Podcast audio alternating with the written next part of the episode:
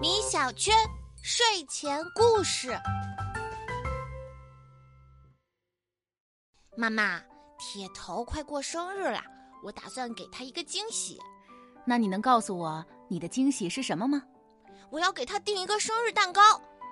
嘿嘿，你说我是选方形的还是圆形的呢？依我看呀，方形和圆形都很不错。从前有一个叫聪聪的小朋友，他特别喜欢下棋、象棋、围棋、军棋、跳棋，各种各样的棋他都爱玩。这一天，聪聪把家里的围棋和军棋胡乱的摆在桌子上，然后就跑去卧室睡觉了。于是，一颗叫圆圆的围棋和一枚叫芳芳的军棋见面了。圆圆和对面打起了招呼：“你好，小军旗，你叫什么名字呀？”“我叫芳芳，你呢？”“我叫圆圆。”“你为什么是圆形的呀？你看我们军旗都是方方正正、笔直利落，多帅气啊！”“我还想问你为什么是方形的呢？我们围棋都是圆圆的呀，圆形才最好看呢。”“谁说的？”明明是方形好看，你看我们身边的东西，书本、衣柜、餐桌、电视机不都是方的吗？说明方形才更受欢迎啊！你仔细看看好吗？圆形的东西更多呢，水杯、饭碗、西瓜、足球、篮球，这不都是圆的吗？人们明明更喜欢圆形啊！就这样，他俩你一言我一语的争吵了起来，谁也说服不了谁，一直吵到半夜。最后都累得睡着了，睡着睡着，小围棋圆圆做了个梦，在梦里，他来到一片建筑工地，这里到处都是方形的砖头。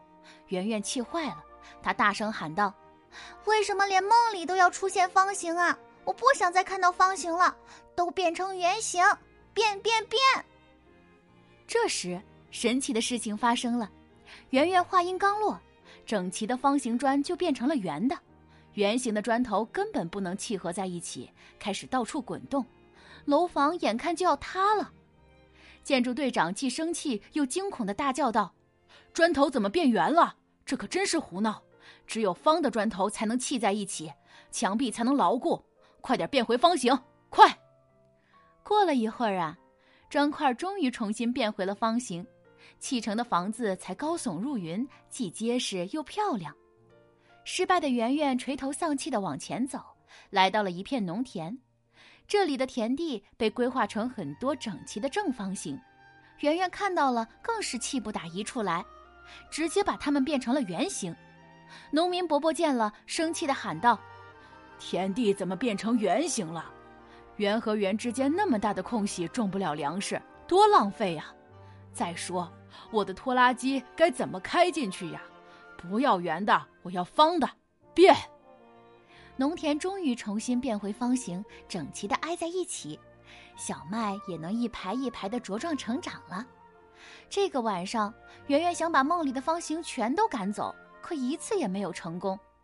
另一边，小军旗芳芳也做起梦来。梦里，他来到了大马路上，看到自行车、小汽车、大卡车在路上奔驰。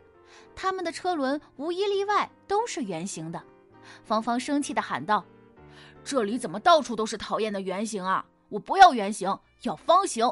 快点儿变变变！”这下子，路上的车全都停住不动了。一个小男孩从自行车上摔下来，气急败坏的说：“车轮怎么变成方形的了？怪不得突然这么颠簸！方形车轮怎么前进呀？这不是开玩笑呢吗？快点变回圆形！”过了好一会儿，大家的车轮重新变回了圆形，终于又能在马路上前进了。芳芳垂头丧气的来到了体育馆，这里有人在打篮球，有人在踢足球，还有人在打乒乓球。当然了，这些球全都是圆的。芳芳尝试着把它们变成方形，结果呢，方的东西摩擦力很大，根本不能向前滚动，各种球类运动都进行不了了。体育场里爆发了一场大混乱，最后这些球终于重新变回圆的了。这时天也差不多亮了，芳芳和圆圆一起醒过来，这下他们终于明白了：圆有圆的优点，方也有方的长处，只有尊重对方，互相合作，才能让生活变得更加美好。你看，芳芳的公共汽车上不是装着圆圆的车轮和方向盘吗？小军旗和小围棋友好的握了握手，都不好意思的笑了。芳芳和圆圆终于和好了，你也一定为他们开心吧？其实我们也和方形、圆形一样，每个人都有自己的长处和短处，只有各司其职、分工协作，才能事半功倍，达到双赢的效果。好了，宝贝，今天的故事就讲到这里了，晚安。